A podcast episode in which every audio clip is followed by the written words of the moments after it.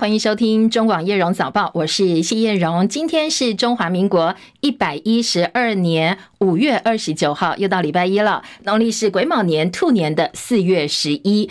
好，热乎乎的天气，但是呢，这个星期我们首先要来关心的是台风动态哦。中度台风马娃开始放慢速度转弯了。那在过去的这个周末呢，不断听到大家讨论说，哎，那会不会发台风警报？会不会放台风假呢？好，星期一哦，叶荣早报一开始，我们来请气象局告诉。告诉大家台风的最新动态，今天还有本周的天气提醒。线上连线请教的是中央气象局的预报员赵宏先生。首先，先讲一下今天天气的部分。今天呢，台风外围的云系是慢慢的往我们台湾这边靠近哦。虽然上半天的时候呢，各地大致上都比较稳定，不过到了下半天开始，慢慢的在大台北东半部跟恒春半岛都会有一些局部性的短暂阵雨了。至于在中南部地区，主要受到的是中午过后热力作用的降雨，也就是午后的降雨为主。那在温度的部分的话，各地清晨的低温大约是二十三到二十五度，白天高温东半部大约是落在二十九到三十二度之间，西半部都还是有机会来到三十三到三十五度左右。尤其是在新竹、苗栗、台南以及高雄的近山区，有机会会有三十六度左右高温发生的情况。也提醒大家，今天外出活动要注意防晒，并多补充水分。再来就是在台风的部分，那第二号台风玛娃呢，其实现在距离台湾大概是七百公里左右，其实它就是慢慢的往巴士海峡附近靠近哦。也预估从明天的清晨是有机会是蛮靠近我们台湾的海面的。慢慢的，其实就沿着台湾的东部外海北上，也预估可能会是在二号、三号左右会出现，开始往东北走，也就是往琉球海面走的一个情形。也就是说，这本周的天气从明今天到礼拜五这段期间，我们都会受到台风玛娃的影响，各地的降雨几率都会比较高，尤其是北部、东半部地区，可能降雨的时间会比较长，东半部地区甚至雨势会比较明显哦。除了降雨以外呢，也从今天开始，风力跟浪也会逐渐的变得越来越明显。风力上要留意在中部以北、东半部地区，可能风会逐渐的变得比较强劲，甚至有机会会有十级左右的强阵风哦。此外呢，澎湖、金门也会有比较强的阵风出现。浪高的部分的话，各海面的浪高也会慢慢增加到三到五米。等台风非常靠近的时候，甚至有机会有六米、七米左右的浪高哦。也提醒大家外出活动一定要留意这种风与浪比较明显的部分。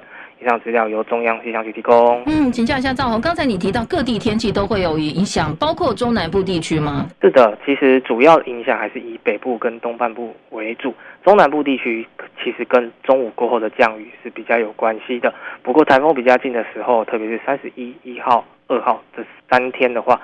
中南部地区午后的降雨可能范围会比较广，雨势也会稍微比较明显一点点。好，谢谢赵红提醒，也提供给大家参考。当然，呃，台风逼近，气象局的预报会更加的密集哦。也要请大家持续锁定我们的频道哦，中广各频道都可以来掌握最新的台风动态。今天白天还是很热哦，所以要做好呃多多喝水啦，避免长时间在户外活动。那慢慢慢慢，台风影响就会显现了。今天下半天到明天早上，可能就会发布海上警报。特别刚才赵红先生也。提醒大家，北部东半部这一波的降雨哦，要特别留意。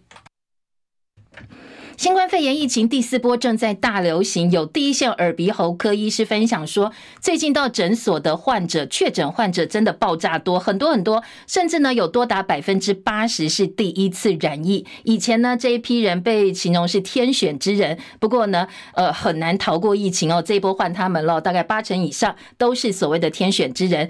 另外呢也有打了四剂或者是五剂疫苗还是确诊，所以呢第一线医师也提醒，未来防疫措施可能是松。紧松紧，大家要习惯，这是未来的新常态。好，除了新冠疫情，长病毒也进入流行期了。疾管署说，这波高峰可能会持续到六月上旬暑假之前，而且九月开学还会有一波。提醒大家要做好防疫工作。国际关注的新闻重点，首先呢，来听到土耳其的首次总统决选，保守派现任总统埃尔段星期天以过半支持率要成功连任。好，他出马选举到现在从来没有打输过，他担任了三届总统掌权。超过二十年。这一次连任成功之后呢，未来五年还要继续领导土耳其执政到二零二八。所以这一次选举结果也反映说，虽然说土耳其的通膨飙高、强震不断哦，灾情非常惨重，但是呢，还是震不垮现代苏丹二段在当地的地位。好，选举结果出来了，包括俄罗斯总统普京在内，多国领导者也表达了祝贺。戚海伦的报道。土耳其国营安纳杜鲁新闻社稍早引述最高选举委员会主席的话说，确定埃尔段已经获选为总统。埃尔段在总统大选第二轮决选，寻求担任三届总理之后的第三个总统任期。他连任成功，任期将到二零二八年。美联社报道，在完成百分之九十九选票计票之后，六十九岁的埃尔段得票率百分之五十二，领先挑战者基里达欧鲁的百分之四十八。基里达欧鲁表示，他对土耳其的未来感到悲哀。包括俄罗斯总统普廷、美国总统拜登、乌克兰总统泽伦斯基等各国领导人都向埃尔段表达祝贺。拜登说，他期待继续作为北约盟国，在双边问题上共同努力，共同应对全球挑战。埃尔段参选至今还没有吞下败仗，尽管土耳其经济正遭受高通膨率无情打击，许多人还在努力从二月的强震当中复原，但是当代土耳其在位最久的埃尔段还是写下不败传奇。埃尔段稍早在胜选演说中感谢支持者，表示如果真主意愿，我们将值得你们的托付，让土耳其的世纪开始吧。记者戚海伦报道。好，埃尔段在选举的战绩，现在为土耳其政坛设下了非常难突破的超高天花板。他的铁票大部分都是来自保守、教育程度相对比较低的选民，因为他们长期以来认为自己是被过去的世俗还有亲西方政府所遗忘的一群人。而埃尔段保守的伊斯兰路线，还有大开设福支票，则是这一群人期待的救赎方式。在内政方面呢，埃尔段掌权第一个十年，曾经推动废除死刑，跟非法库德工人党直接谈判，蒙面的富人可以到大学就读，所以呢，在当时土耳其可以说是走入历史上最开放的时期之一。他掌权之初，也曾经答应同性恋哦同志们骄傲大游行，风风火火的举行。不过呢，慢慢慢慢，他很多政策就转向了。像埃尔段在这个月造势场合，他是炮火猛烈攻击同志、双性恋、跨性别还有酷儿群体的。在位二十年，他不管是让世俗的土耳其朝保守倾斜，还是跟美国闹翻、位居俄乌战争的调解人，出手阻挡北大西洋公约组织扩张，都让土耳其多次跃上国际舞台。现在他再度确定可以再掌权五年，很多人说他在土耳其建国百年之际，会让土耳其再度伟大。不过，也有很多人担心说，哎，土耳其各方面可能都会倒退回到黑暗时期。不过，不管如何哦，可以确定的是，这一次呢。他再度挟民意当选，未来恐怕要制衡他就更加的困难了。而西班牙这个欧元区第四大经济体，今天则举行地方跟地区选举，包括全国十二个地区八千多个乡镇要选出地方首长，这也是哦西班牙年底大选相当重要的指标。出口民调显示，马德里所在自治区将由中间亲右派人民党籍的现任首长阿育索赢得连任，而且人民党在瓦伦西亚跟很多地方都渴望打败执政的公社党候选人。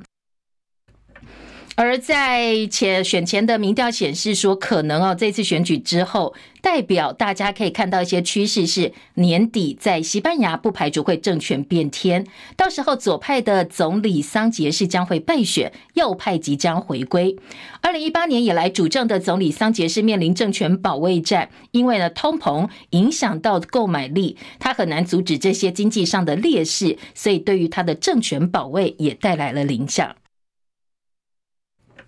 英国的《每日邮报》等外国媒体报道，六十八岁白俄罗斯总统卢卡申科上周跟俄罗斯总统普廷闭门会谈之后被紧急送医，现在情况危急。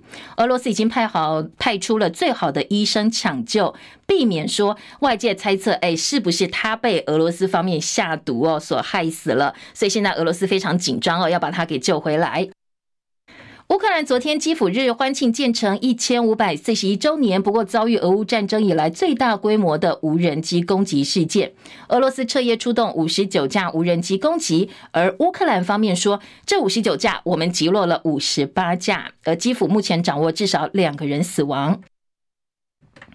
塞尔维亚这个月初连续发生两起枪击案，造成十八人死亡。好，其中有九个哦，是一所小学的学生，他们是被一个十三岁的学生所枪杀。枪击案踩到大家心里最痛的地方，数万民众在首都举行大规模的反政府抗议行动。好，这也是塞尔维亚当地连续第四周在周末举行大规模的示威活动了。示威者要求总统、内政部长、安全局长、情报部门负责人下台。而塞总统塞尔维亚的总统叫做武契奇，他已经宣布请辞执政党党魁职务，把党魁交给国防部长。不过他不想要辞掉总统。而抗议者说，都是因为政府跟他们控制的媒体机构煽动国家的暴力文化。群众指控执政党把持国营媒体，纵容国家电视台煽动暴力跟对立。而抗议活动升高为当地从二十多年前广泛示威导致强人米洛塞维下台之后，当地最大规模的集会了。好，最近抖音、推特等社群平台有非常多一段一段的影片，街头好像出现丧尸一样哦。大家如果有看过电影画面，想象一下哦，非常骇人的画面，引起众多讨论。影片上面看到满街疑似都是神情恍惚、步履蹒跚的游民。好，这样的情况呢，是因为近期被定调为新兴毒品的一种赛拉。好，这种毒品呢，导致使用者出现很像丧尸一样不受控制的行为举止。它的副作用是会侵蚀皮肤，导致出现大面积的溃疡跟创伤。好，这个被当作镇静剂的这种赛拉，本来是作为大型哺乳动物，像牛啊、马啊，肌肉松弛剂使用。不过后来被吸毒患者用来增强吸食海洛因、古柯碱、芬太尼这些药品效用的催化剂。哦，这种已经在美国街头非常的泛滥了。所以呢，最近抖音跟推特出现了很多使用者使用者之后像丧尸一样的画面，非常的呃，这个非常非常多，引起很多讨论。所以呢，在美国当地哦，现在也非常。的重视，还是要提醒大家哦，珍惜生命，拒绝毒害。那有任何的问题或疑问的话，毒品防治专线零八零零七七零八八五提供给大家做参考。知名的军事网站全球火力公布了最新二零二三年全球军事实力排行榜。当然，美国、俄罗斯、中国大陆前三名，台湾从去年的二十一名小幅下滑到第二十三。不过，值得注意的是，台湾在空中实力的排名名列前茅，全球排在第八哦。而可用的后备军人数是全世界第一。根据全球火力说明，排名标准是根据六十多个因素决定，包括。各国的陆海空兵力、财政跟后勤能力、地理位置等等等，其中最完美的火力指数是零点零零零零，不过几乎不可能达到。所以火力指数数值越接近零，代表这个国家常规作战能力最强。那我们排在第二十三，但是在空中的部分呢，我们的空军实力排在第八名。今天国际财经焦点，美国总统拜登跟美国众议院议长麦卡锡终于就提高举债上限达成原则性协议，避免联邦政府在六月初陷入倒债危机，全球的金融市场松了一口气。这个协议把联邦举债上限提高十三点四兆美元，为期两年的时间，所以算一算时间可以安然度过明年的总统大选。不过必须要两院三十一号表决之后才算正式生效，在两党里头还是还是有部分杂音的。中国大陆以国安风险为由封杀美光科技部分产品，美国商务部长雷蒙多说，美国不会容忍，这也是华府到目前为止措辞最强硬的回应。南韩知情人士说，南韩政府把这件事情视为是北京试图分化首尔跟华府的手段，所以将不鼓励记忆体晶片大厂三星电子。SK 海力士来弥补美光流失的中国市占率。雷蒙多说，美国正在跟盟友讨论怎么样回击中国大陆对美光的行动。富比士人工智慧 AI 专栏作家托斯他撰文说，AI 晶片的地缘政治将定义 AI 的未来，而全球最重要的先进技术几乎都是台积电一家公司生产的。不过呢，台积电坐落的是全球地缘政治最紧张的地方，所以很多分析家认为，台海十年内没有办法避免爆发战争。一个没有被充分认识的后果是，恐怕因为台海战争哦，会把全球的 AI 生态系统给瘫痪掉。大陆国产大型客机 C 九一九昨天首次商业载客飞行，从上海飞到北京。虽然是大陆国产大飞机，不过国产率大概六成，核心的技术呢还是依赖西方的。华尔街日报评论：C 九一九商飞代表波音跟空巴几十年来双头垄断地位，接下来要接受挑战了。台北股市上周爆量大涨，站上一万六千五百点。上周外资买超四百三十二亿元，指数涨两百一十三点，收在一万六千五百零五点。当然，持续进入下半年的传统电子旺季。加上我们有 AI 指标股台积电，现在本益比不到二十倍，距离辉达五六十倍还有很大的提升空间，所以大家都很看好台北股市的后市哦。今天呢，包括市场早报喊出一万七、一万八、一万九，通通都有人喊哦。接下来最重要要观察 AI 股可能的表现，它是领涨的急先锋。台币汇率部分，热钱大举涌进，股汇双涨。国内汇市上周五升值四点二分，台币收三十点七四八兑换一美元，连两升，成交量二十点一九五亿美金。汇银主管认为，台币汇率的后市呢，当然还是牵动的是国际市场表现。美元的强弱最主要哦，以及跟其他主要亚币升贬牵动。那估计可能台币在短期内还是会维持三十点五到三十点八元之间区间震荡。美国职篮 NBA 塞尔提克在东区的冠军战第六场比赛，昨天一百零四比一百零三气走迈阿密热火队，所以在零比三落后的情况之下呢，系列赛连拿了三场回来，把战线延长到第七战。绿衫军在三十号第七场比赛，只要赢球的话，就会写下历史。中国广播公司、台大政经系学会昨天举办校园总统马拉松论坛活动，邀请各党总统参选人出席。民进党赖清德跟台湾民众党柯文哲都出席了，但是侯友宜说他有其他的事不克参加。他说他周末在高雄的行程很早就排好了，所以呢，呃，很抱歉对于台大校园的邀请无法前往，希望以后还有机会跟学生面对面。赖清德昨天再度到校园跟年轻人面对面，整场呃这个座谈，大家最重要的亮点，莫过他抛出了。正在规划已经停机的核能机组，维持未来可以紧急使用的可能性。好，这也是民进党政府近年来第一次在核能议题上放软态度。他昨天面对学生提问说：“如果两岸情势紧张，天然气没有办法进来的话，我们要怎么因应能源危机呢？能源问题哦。”他松口表示，现在相关单位正在规划。怎么样把已经停机的核能机组维持未来能够紧急使用？没有错，目前哈台湾的这个绿色能源还尚尚尚在起步的阶段啊。虽然就是说去年的这个绿能发电已经高于核能发电，但是它那个比例仍然不高。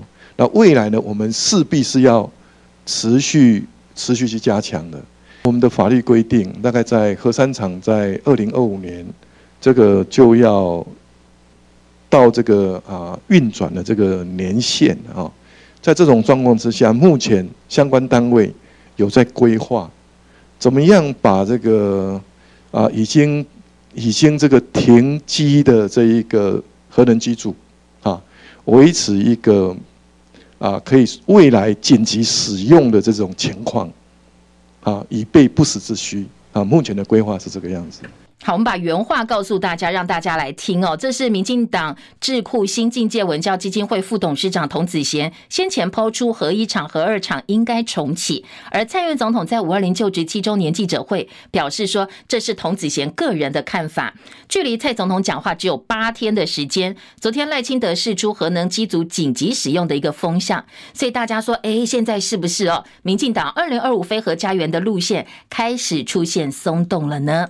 好。除了我们的能源政策之外呢，赖清德面对在野党喊出票投民进党青年上战场，他昨天也回应了，他说台湾没有任何政党想要求战，不能够放弃主权，换出换回来的是假和平。我们真的有必要去接受中国的文攻吗？去接受中国的九二共识、一个中国原则，放弃我们的主权吗？没有主权的和平，就像香港跟澳门一样，在野党也企图签订和平协定来达到和平。如果和平能够真真正经由和平协定来得到的话，西藏今天不会这么惨。国际的做法就是靠力量来取得和平。我们希望的就是民主阵营能够发挥规则的力量，也就是备战来达到避战而求得和平，而不是放弃主权来求得假和平。好，其实昨天台大学生们的问题还蛮犀利的，有几个问题呢，可能赖清德是无法招架，或者是说他没有听到，略过了，没有给正面答案的，包括了网军议题、李正皓的争议以及 IMB 诈骗集团的一些问题。身为曾经面对蔡英文时的网军受害者，昨天学生质疑赖清德说：“你不处理民进党的网军，是因为现在换你去享受网军带来的利益吗？”另外呢，呃，绿营的政治人物跟 IMB 诈骗集团的关系。好，这两个比较敏感的问题，赖清德并没有正面的回答。至于呃，在民进党新北市立委第九选区支持无党籍李正浩参选，不过呢，现在党内幕僚发起联署，质疑说这个李正浩曾经用私密影片来威胁前女友，所以希望提名小组换重新换人哦，评估人选。民进党性平处主任李彦荣表示，当女方要求删影片跟备份的时候，如果李正浩真的拿这个来威胁，就应该被谴责。认为民进党应该坚守性平价值，不应该跟李正浩合作。昨天赖清德。说这个部分呢，候选人必须要自己来说明哦。另外，在当地的永和区党部主任庄明渊也对这样的合作深表不满。他说他要请辞抗议了。早上十点钟会有场记者会，宣布报备他要参选永和立委。他说就是要来挑战党中央跟李正浩合作。好，回到昨天台大的校园论坛，其实柯文哲也去了。他表示，面对学生说：“哎，你柯文哲主张两岸交流，但是部分人民认为你这就是卖台，你要怎么样务实处理两岸的问题呢？”面对中国大陆交流，我们必须务实的处理说，因为我们现在要面对哪些问题啊？所以我我不希望说哈，抗中保台最后变成义和团，哦，变成慈禧太后和他的义和团，这难道是我们喜欢的吗？有交流，增加善意，最起码避免误解，避免擦枪走火，哦，降低整个，特别在这个很紧绷的状态下，也降低真正的风险。你在谈判过程当中，他也慢慢知道说，哦，你的你的作用，你的做法是这样。我们的底线就是台湾自主，所以这也必须跟中国大陆表明说说，不管怎么样啊，我可以决定我的生活，这是我的底线。那你要超过这条线，那我也没有办法，就只好跟你拼了。好，柯文哲说，两岸交流底线是台湾自主跟两岸和平。如果不能够自主决定命运的话，那我只好跟你拼命了。另外，他也曾经爆料说，民进党把国家变成利益集团，曾经喊出现在换我们赚了。权力使人腐化，绝对的权力使人绝对的腐化。所以从过去的联合政府到现在为什么会失败？因为你们就认为那个我好不容易打下天下，就是我要用的。所以跟大家讲一个故事，你看这真实故事。二零一四年我进入台北市政府以后，当然很多当时很多民进党的人跟我一起进台北市政府。我听过让我最 shock 的一句话，哎，他在国民党在谈哦，就往我那来谈。我奇怪怎么讲这种话？这是我听过最 shock 的话，你知道？如果你一直认为说得得到政权就要就是要要享受那个权利，要享受那个荣华富贵，你怎么可能权利跟人家分享？好，听到民进党高层说，哎，以前是国民党在赚，现在换我们来赚了，他觉得非常的震惊。而国民党总统参选人侯友谊现在则是忙着党内拆弹，因为先前呢，党内高官说，哎，这个呃，之前南部有所谓的牛鬼蛇神，是郭台铭。拜会之后没有获获得党内提名，相当重要的原因，所以外传现在中南部这些呃政坛大佬非常的生气哦。所以侯友谊南下拜会，包括前立法院长王金平、屏东县议长周典论等南部大佬，很多人说他是来拆弹国民党主席朱立伦的牛鬼蛇神说。说侯友谊也做了回应。我也是南部人啦，所以和南部所有的朋友哈，拢感情洋做对。我也感受到高雄、屏东所有人的热情，爱这个土地的精神，这就是咱要守护咱国家、守护咱人民上重要的力量。然后他强调自己是南部孩子啦，拉近跟南部这些在地人士的距离。昨天王金平也被问到说，那你会不会帮忙出手来化解郭台铭跟侯友谊之间的心结呢？王金平说：慢慢来。哎呀，慢慢来了，不必急的啊，不必急。你愿意帮忙当中间人来牵线吗？那是呃，如果有必要的话嘛，啊，如果有必要的话，那现在啊，有没有必要我不知道。哦啊，如果有需要的话，啊，那当然我们也尽一己之力嘛，啊，大家哦，共同的期待就是希望国民党重新执政嘛。好，更多的民生政治话题，我们在广告之后回到现场继续报道。中国广播公司，广早报新闻。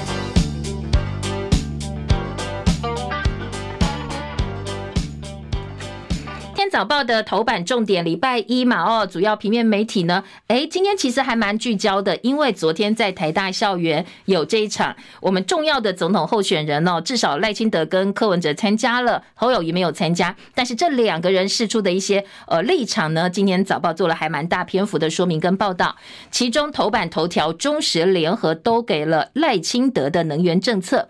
都是说，呃，赖清德昨天在台大跟学生座谈，被问到台湾如果被封锁的话，我们电力中断，我们怎么办呢？赖先德就说：“哎，我们现在果然正在规划哦，就是如果真的紧急状况发生，我们要重启这些核能机组，把已经停机的核能机组维持在未来可以紧急使用的情况之下来使用，以备不时之需。”所以联合头版大标就说“非核松动”一个问号。赖氏风向，赖清德释出了风向，中时一样是把反核风向转变吗？这个问号哦，放在了标题的位置。那财经报纸今天的经济日报也很关心我们的能源政策走向，所以这一则新闻是在头版中间一样醒目的大标题。当然内页或者是头版有配合报道，告诉你说，呃，尽管说我们好像是受到了一点反核风向转变，不过因为先前的政策以及呃部分的作为，所以你要来补这个洞。恐怕还有很多的难关必须要一一克服。等一下告诉大家哦。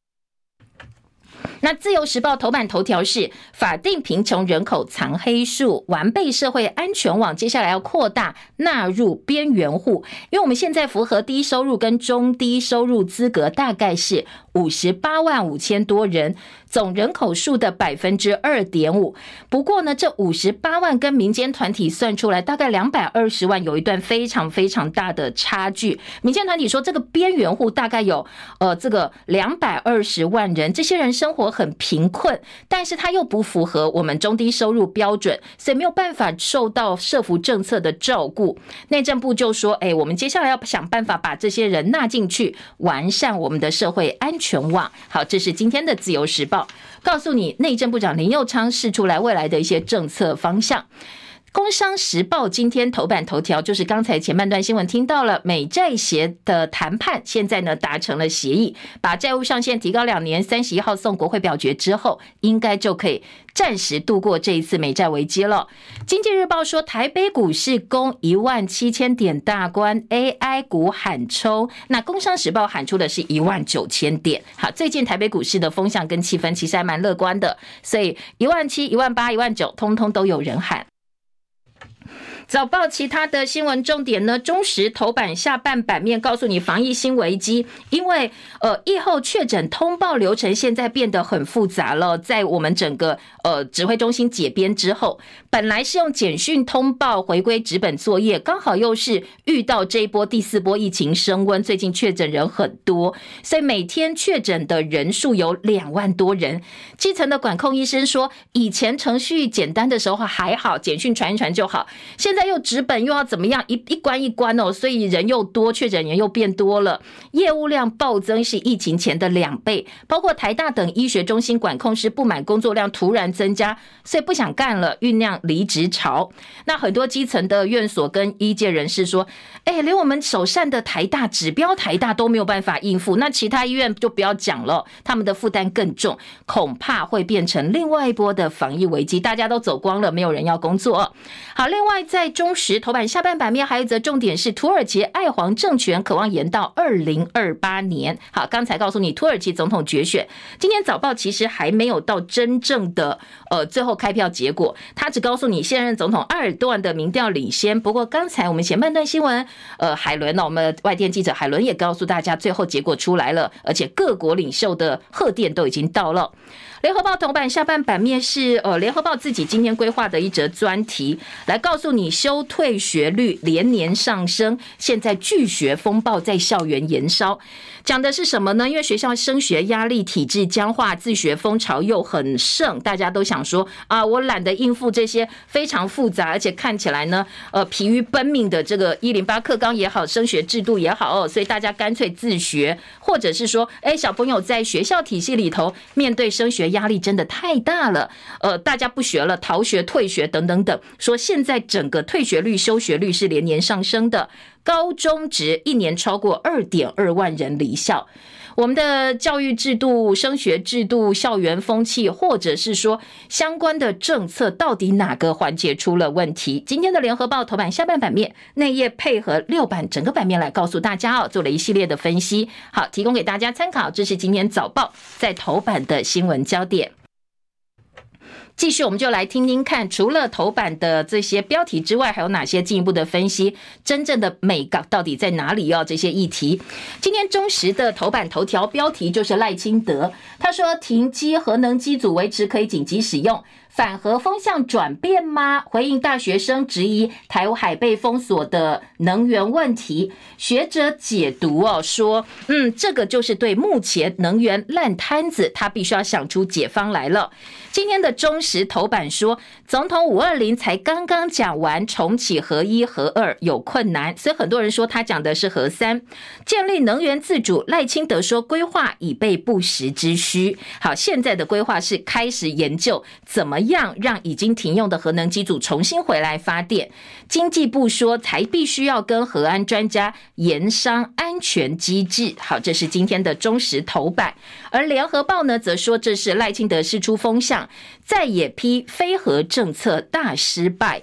下半版面还告诉你，三个核电厂、三座核电厂都已经超过延役的申请年限。因为呢，如果说你按照相关办法，核电厂你想要延役，在执照有效期间必须届满前五年到十五年提出申请。核一已经开始除役计划，核二除役计划通过，核三超过延役申请年限。所以这也是为什么过去蔡政府一直说没有办法核厂延役。但是但是哦，赖清德讲法不太一样了。联合报另外有点。出哦说，呃赖清德的谈话是蔡政府官方第一次公开承认，让已经停机的核能机组保有再运转的可能性。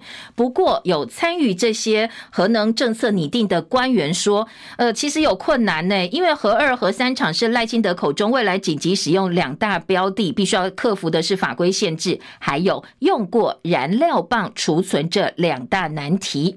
而国民党说，民进党反核极力的造进废核能政策。严重错误！二零二五非核家园已经证明破产了，能源转型无法实现。民众党立委张其禄说：“这证明二零二五非核家园政策大失败，当初定的目标完全不切实际。”赖清德被迫现在必须要去收这个烂尾了。时代力量立委陈椒华说：“核能发电厂年限到期，依法就应该除役，那核三厂自然没有例外。”赖清德没有做功课，随意开出政策支票，背离了飞核家园的承诺。所以现在不管是呃这个支持飞核家园的，或者是认为核电应该要在发展绿能同时也继续用下去的，这两派对于赖清德说法都有质疑的哦。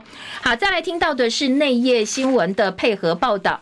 今天在呃联合报的三版整个版面来看一看到重启核电的一些讨论。今天的联合报说，重启核电专家认为可行，不过执照必须要延后。黄世修，这个是呃，这个核能流言终结者创办人黄世修说，民进党意识到非核论述转向才有机会胜选，所以现在开始做调整。纸上谈兵，还团说不要把核能当口水。原能会表示已经停的机组维持紧急使用，核一、核二确定做不到。那当然，大家目标放在核三厂。到底核电厂重启有哪些困难？今天联合报在三版用做一个小台湾，然后各地核电厂目前的现况来告诉你说，哎，这个地方其实如果真的呃要重启、重新运作有哪些困难？像核一已经除役了，所以呢，嗯，它的机组老旧除役计划展开，都让它没有办法继续沿用。除役计划审核当中的是核三厂，那已经通过的核二厂重启或延役也是困难，因为呢，它用过燃料棒储存的空间是不够的。核三厂除役计划正在审查当中，它有法规的限制，还有技术面延役难度，相较于核一、核二厂是比较低的。目前我们自己的能源配比哦，今天的联合报呢说非核做不到，侯友谊认为能源配比必须要做调整，一定做不到二零二五非核家园，你稍微调整一下就有办法解决目前的问题了。他说，呃，绿电要百分之二十，这是没有办法的，那你就去调整它嘛，哦，这是选项之一。把话说清楚，如果你的核能政策转向就转向，还是选情紧急乱讲话哦，说这个东西应该要把话。交代，核四前厂长说重启耗时，并不能够拿来救急之用。而四厂的前厂长王博辉说：“这代表赖的能源政策大转弯，不再要求一定要核电机组全除役。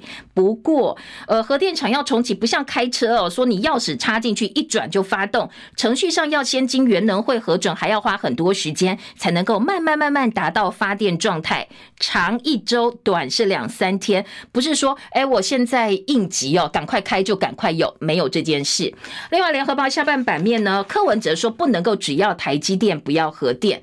柯文哲昨天也被问到能源政策哦，他说台湾必须要很务实的来处理能源政策，不要老打高空，什么事情、什么东西都有代价。你要发展高耗能的产业，就不能够只要台积电，不要核电。你在理想跟现实之间必须要取得平衡。他说政府二零二五实现非核家园，但是再生能源根本追不上来。他说核四厂他的态度是盖也对，不盖也对，花三千亿台币一度。电也没有发，就是不务实。而台积电吃掉台湾总发电量百分之十哦，你要台积电当护国神山，你又不要核电，你就知道了。那其实呃，这个东西是不合理，也是不可能的事。工总说，希望在能源政策的发电上不要排除任何的选项，在我们确保有稳定的供电之前，什么样的选项都必须被保存下来。记者蔡靖宇跟林和明的特稿。说为抢年轻票，赖清德说出了真心话。说当然，民进党的能源政策像白海豚会转弯之外，也凸显国内捉襟见肘的能源供给现况。二零二五非核家园是民进党神主牌，蔡英文总统重要政见。但是现在我们的能源呃配比是有问题的。你这一次呢，嗯，赖清德政见法夹弯又急又快，除了被在野党讪笑之外，过去支持民进党废核主张而投票的选民情何以堪呢？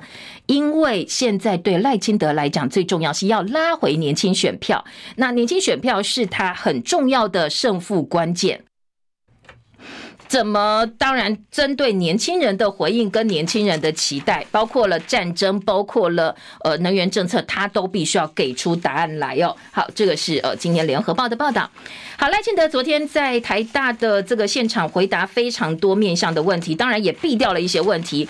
今天在呃《醒报》头版头就是把中国威胁临门，赖清德说和平要备战放在版头大标题，强化实力才能够阻止动武，加强实力才。有和平的机会，他说呢，中国是全球性的问题，大家不应该哦，这个忽视这个部分。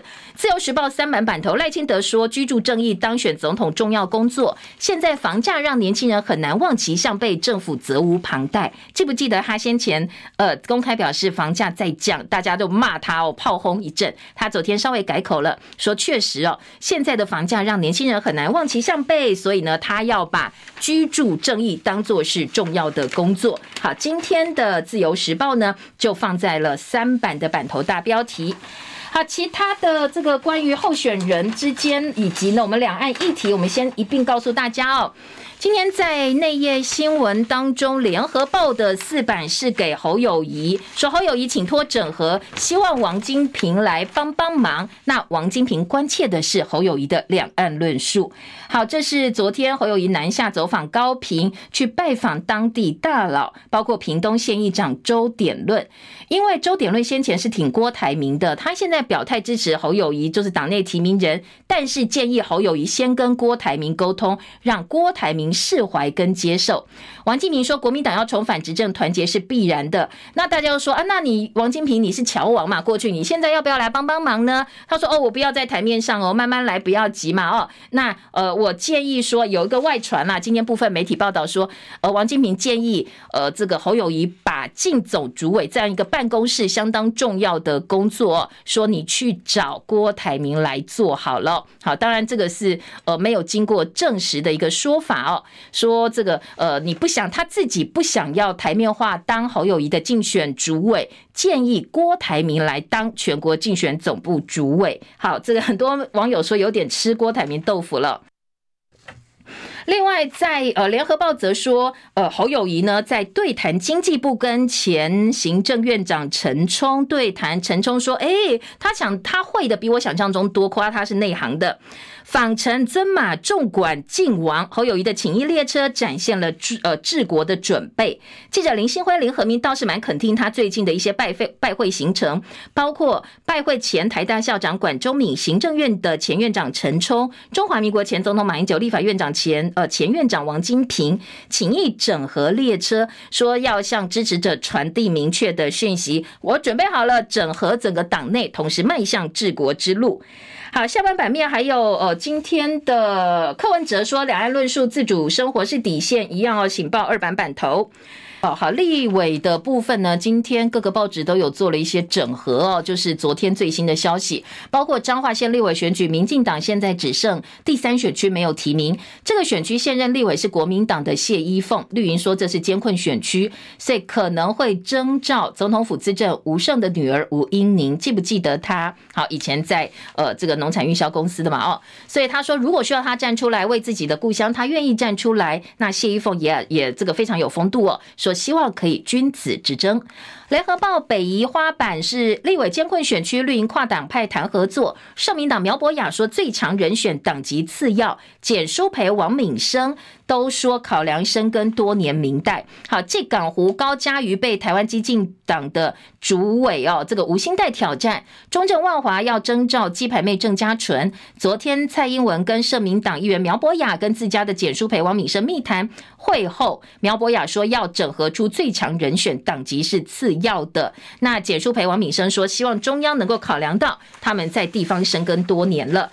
好，绿营先前征召的李正浩踩了性平红线，党内炸锅了，被质疑说他用私密影片威胁前女友，所以包括他们自己党内青年幕僚啦、性平的一些呃这个民代或者是色彩比较浓厚的党内人士都要求换人，或者是党中央必须说清楚。而记者黄婉婷中时特稿说，这个赖清德你道德双标哦，如果说。你号称你要排黑条款自清门户，那你怎么能够呃打着青年招牌去征召涉嫌偷拍私密影像的李正浩呢？好，当然呃这个所谓的双标，今天在早报另外的一个话题就是排黑条款了。联合报二版版头说。呃，因为立法院上周已经三读通过公职人员选罢法的修正案，影响的效应持续延烧。这个所谓的陈志忠条款、排黑条款，不管你怎么去形容它哦，就是说已经被提名。如果说你有一些涉案判决定验的话，或者是没有定验呢，恐怕你就不能够参选立委跟其他公职了。今天在联合报的报道说，除了已经被提名的国民党立委林文瑞首当其冲，一旦修法上路，就不能选立委跟。其他公职，去年刚刚当选金门县长陈福海，他过去当议员的时候，曾经在议长选举收贿被判刑十个月，触犯三读条文规范的不得参选条款，除非除非释宪翻盘了，否则呢就没有办法再竞选连任。所以陈福海昨天说阿伯发抖啊，就没想那么远，把目前线下的事情做好就好了。那法律通过反而促成说好，那我好好做一届就好。这是呃昨天陈福海的回应。但是柯文哲昨天说话了，他反对扩大排黑。他说：“为什么要让人永远没有办法翻身？你是因人设事，你想要挡某个人，就让这个法条通过。”我们的法律已经有褫夺公权，用这个制度就好了。那你何必把特地几个罪名拉出来，而且修正条文增列，判刑十年以上没有定验者，这已经违反了法律的无罪推定原则。修法乖乖的。今天在联合报也报道说，其实哦，蓝营立委质疑说，这根本就是为了要转移诈骗案 IMB 案的焦点，所以把大家话题拉回了这个修法排黑修法，认为这个是政治性的修法。因为你限制终身参政权是违宪的，有违宪之余，不管蓝营绿营都有人有只觉得说这跟宪法是抵触的。再也说你后面只要有人打行政呃这个宪法官司到宪法法庭，宪法法庭怎么样的裁决，这个东西很有可能被翻盘。这一时的话题就被从 M B 转到了这个排黑条款了。好，那我们就来告诉大家，M B 诈骗案有一个最新消息：台铁宜兰停车场交给诈骗集团来经营，竟然是。诈骗集团在经营台铁的停车场 IMB。好，这个是呃台湾民众党立委陈琬惠说，IMB 西京案主嫌曾国伟的川盛集团宜兰营业所，从二零二零年底开始设在宜兰车站对面台铁土地上。原来台铁竟然把国有地交给诈骗集团旗下公司来经营，现在东窗事发了，所以难怪哦，这么多绿营的高官或者是民代可以被供养，因为呢，他们另外也有这个吸金的管道嘛，哦，借由国家这些呃大的国有财产的经营来获利。那昨天呃郑文灿也出来了，他因为他被点名嘛，现在绿营高官除了郑文灿啦，呃等等等很多人都被点说跟 IMB 有密切的关系。昨天郑文灿说他没有，他说如果说呃大家在抹黑我的话，我要请律师提出告诉喽。好，这个是呃今天的联合报在二版的部分标题。好，中国时报今天的二版告诉你的是邱国正，我们的国防部长说，从部长到二兵全体效忠中华民国国军，唯一的信念是捍卫国家、效忠人民。赖清德说，职业军人是主力部队，义务役不会上战场。那在新总统本来就应该效忠中华民国宪法，记者用吕昭龙呢，用特稿的方式来告诉大家。联合报今天拒学风暴的专题，今天内页六版有告诉你说，因为升学压力太大，很多小朋友说，我一踏进学校就不知道什么时候会掉刀下来。当然这是形容啦，因为国中课业变难，升学压力变高，课纲改变的幅度永远都追不上，学生根本不想学了，觉得说，哎，我很难很认真学，后来你又改你又改，好像被大人骗一样哦。还有一些资优生，小学成绩非常的好，但是呢，没想到到私立高中资优班之后。再怎么努力，永远都在中后段班，自己心态也调整不来。那数字被压低，地方政府施压，部分学校隐瞒，所以你现在看到的辍学哦，这些数字其实不是真相，可能还是更高的。好，再来，今天中国时报五版说，分发乱象，社会组靠学测，自然组看分科成绩。我们大学考招制度新制上路第二年，政大前程进，呃，政大。变成了进台大的跳板，全宗教批社会组占尽好处，认为现在的制度呢也是有问题的，因为社会组校系以学测成绩，自然组以分科成绩来分高下，是两个不一样的。所以，呃，社会组如果学测好，我再申请入学分发入学，我享有两种双重的优势。好，这又是我们考招制度乱改哦，改的乱七八糟造成的另外一个问题。联合报今天在呃。内页的生活版，低薪风险高，保育员变成血汗劳工，说危险加给超过三十年没调了。公立动物园的保育员，他可能照顾的是全世界濒危动物，当然也有一些风险。没想到呢，他们被认为是血汗劳工，想要争取加薪，一直被中央拒绝，只能靠热情撑下去。好，靠热情撑下去。保育员的问题，联合报也帮他们照顾到了。再来听到的是双语国家政府二零三零双语国家口号响亮，也是教改相当重要的目标。不过昨天有一场呃这个政呃座谈会上，学者专家都警告，这已经不是语言的问题了。你在仓促上路的情况之下，变成国安问题。广设大学的后果，大家现在正在尝苦果。所以以后哦，英文能力就像大学文凭般，供过于求，恐怕继续推广下去，最后全美语会变成全美语，没有的没有，我们什么都搞不定了哦。最后反而把我们所有的专业都牺牲掉了。今天在早报也做了部分的报道，提醒大家可能要正视这个问题。而工商时报说，美国债务谈判达成协议，今天的头版头条告诉你，三十一号国会表决。